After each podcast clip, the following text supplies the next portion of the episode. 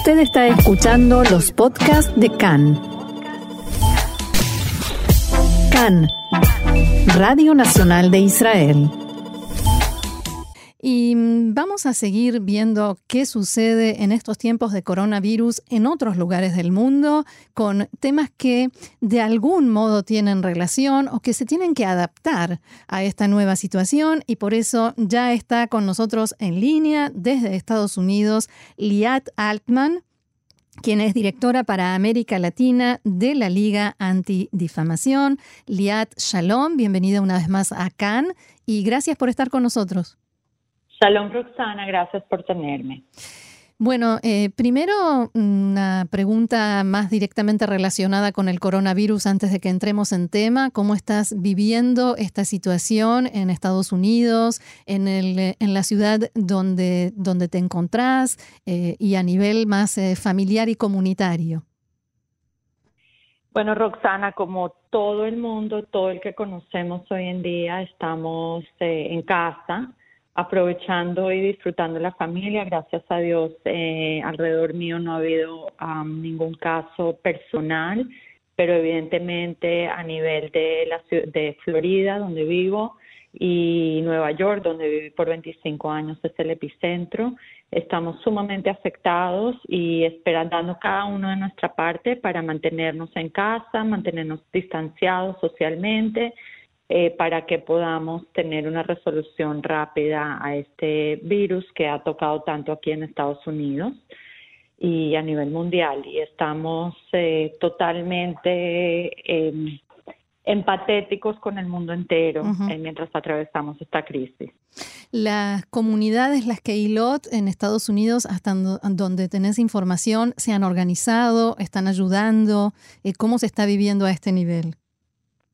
Sí, fíjate que gracias a Dios tenemos muy buenas relaciones eh, con varios ministerios del gobierno de Israel, con la agencia judía, eh, y hemos estado en comunicación constante. Eh, obviamente, aquí en Estados Unidos se necesita toda la ayuda que se puede se puede recibir, no solamente moralmente y anímicamente también. El, concierto ayer de Irán Raigel mm. fue, fue algo muy especial a nivel mundial que la agencia judía pudo, pudo brindar y así seguimos eh, tratando de improvisar y de ver cómo podemos continuar colaborando. Eh, ahora sí entremos en el eh, tema que también nos convoca más allá o, en medio del coronavirus, que es una nueva iniciativa de la Liga Antidifamación. Te pido que nos cuentes de qué se trata. Sí, Roxana, fíjate que eh, ADL, la Liga Antidifamación, tiene un eh, departamento, un centro de extremismo que constantemente tenemos investigadores que están mirando eh, las tendencias de los extremistas. ¿Y por qué lo hacemos? Porque eh, hoy en día y por los últimos 40, eh, 50 años que hemos tenido este centro, hemos podido ver tendencias de qué es lo que piensan los extremistas y cómo actúan en el pasado, antes, hace más de una década, eran gente realmente del extremo, ¿no? no que no mm. se coleaban en el discurso normal, eh, en el, discurso de lo que llamamos en inglés mainstream o de centro. En la última década hemos visto cómo estos extremistas empiezan a poner sus ideas en el, en el eh, centro y se están viendo eh, no solamente reforzados por estos temas extremistas, sino también en muchas ocasiones hay políticos a nivel mundial y aquí en Estados Unidos que utilizan estos temas que son muy, muy peligrosos. Muchos de ellos, la mayoría de ellos, eh, utilizan la imagen del judío, el judío que tiene poder, eh, el judío que es avaro, que está tratando de beneficiarse financieramente, en contra de Israel, que Israel eh, de alguna manera ha estado eh, manufacturando este virus y está tratando de conseguir la vacuna para poder eh, beneficiarse financieramente de ellos.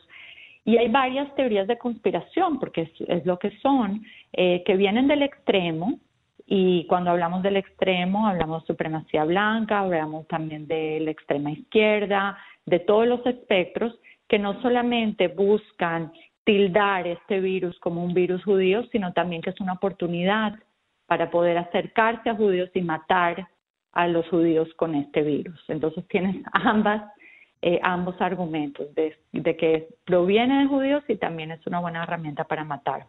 Y ante esta situación, ¿cuál es la, cómo, cómo se combate esto en tiempos en los que, digamos, la actividad está bastante limitada?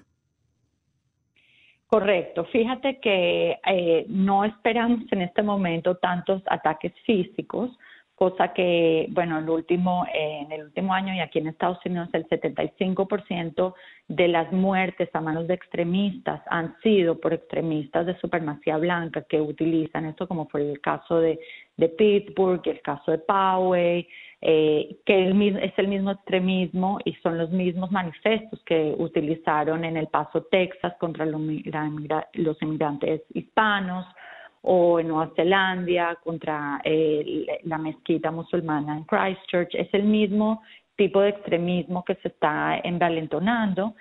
Eh, no, obviamente con esta crisis mundial donde todo el mundo está en casa, no esperamos tantos ataques físicos, aunque sí se han visto algunos ataques contra asiáticos, que es ah, obviamente otra de las comunidades que se está eh, siendo eh, atacada hoy en día, hmm. pero lo estamos viendo muchísimo en línea. En líneas donde lo estamos viendo, eh, típicamente con redes muy oscuras donde navegan estos extremistas como Gap, 4chan, 8chan, pero también lo estamos viendo en Facebook, en Twitter y en otras otras redes más mainstream, que algunas veces tenemos éxito en bajar ese tipo de conspiraciones, pero algunas veces eh, no, no somos tan exitosos.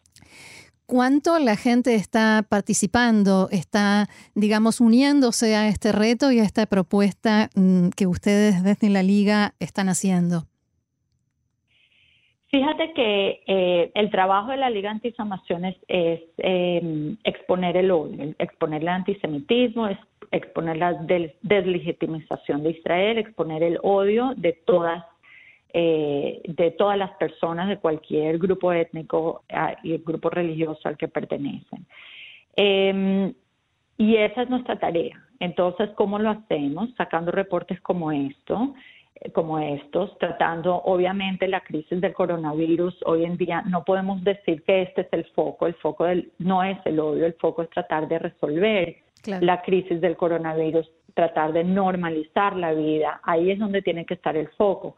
Sin embargo, es importante también exponer este tipo de odio mientras se está desarrollando una, una vía hacia la normalización.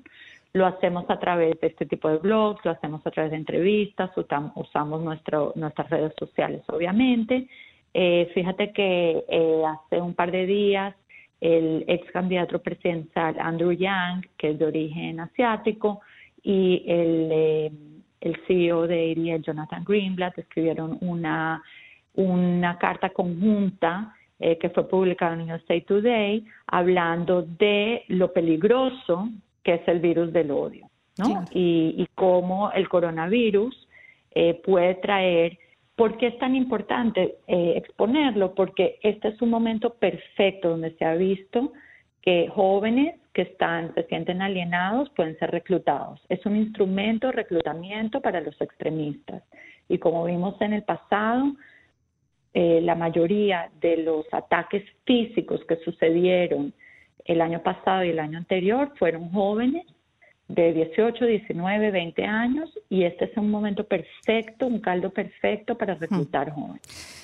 Bien, Liat Altman, directora para América Latina de la Liga Antidifamación. Vamos a seguir este tema muy de cerca, vamos a volver a estar en contacto para ver cómo se desarrolla esto y cómo desde aquí podemos cooperar, difundir y hacer que la gente tome conciencia de lo que sucede y del trabajo que ustedes están haciendo. Así que muchísimas gracias por haber estado hoy con nosotros y será hasta la próxima. Gracias, Roxana, y estamos a la orden. Abrazos y cuídate tú también. Ustedes también. Shalom.